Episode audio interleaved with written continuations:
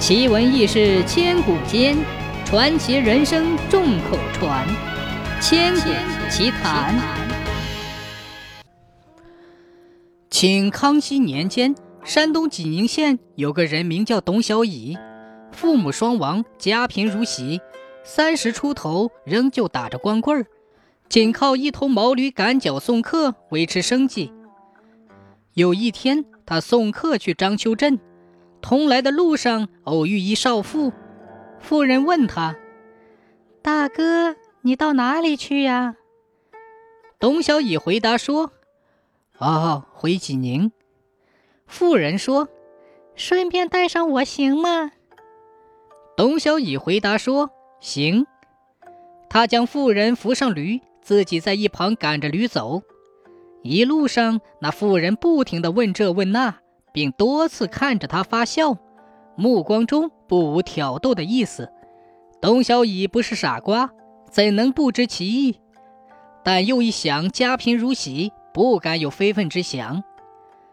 当他们走到一个四处无人的地段，那妇人说要解手，董小乙便扶她下驴。妇人走到路旁的草丛中，刚解开裤子，就一屁股坐在地上。只嚷嚷着他肚子疼得要命，董小乙没有办法，只得走上前去拉他。这时，妇人紧紧地抓住董小乙的手，问：“大哥，你家里有妻室吗？”董小乙不好意思地说：“哎，家里穷得叮当响，怎么能娶得上老婆呢？”妇人笑着说：“我愿意嫁给你做老婆，行吗？”董小乙这时再也按耐不住胸中的欲火，当即就和那妇人在草丛中滚作一团。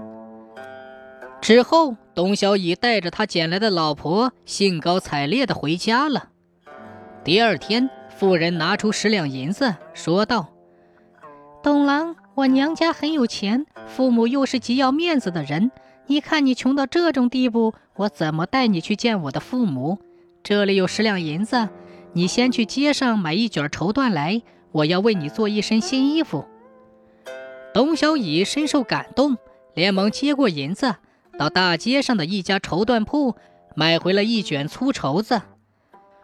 当天夜里，董小乙和妇人云雨之后就睡着了，妇人却在灯下为他裁衣服，并故意在绸料上弄了几个小窟窿。第三天一早。他嚷嚷着对董小乙说：“这是什么绸子？上面有好些虫蛀的洞。你真是没有用，怎么花钱买这种烂货？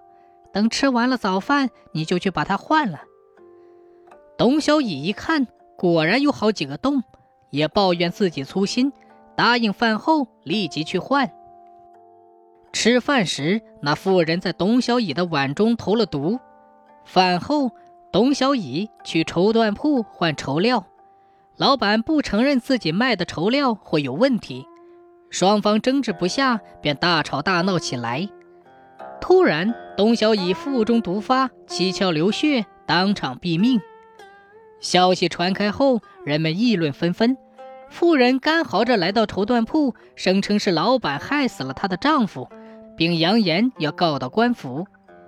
绸缎铺老板最怕打官司，他知道即使打赢了官司，自己也落得个倾家荡产，于是连忙托人给妇人送去五百两银子，求他千万别告官。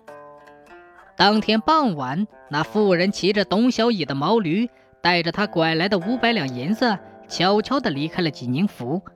仅仅与他做了两天露水夫妻的董小乙，曝尸荒野，无人埋葬。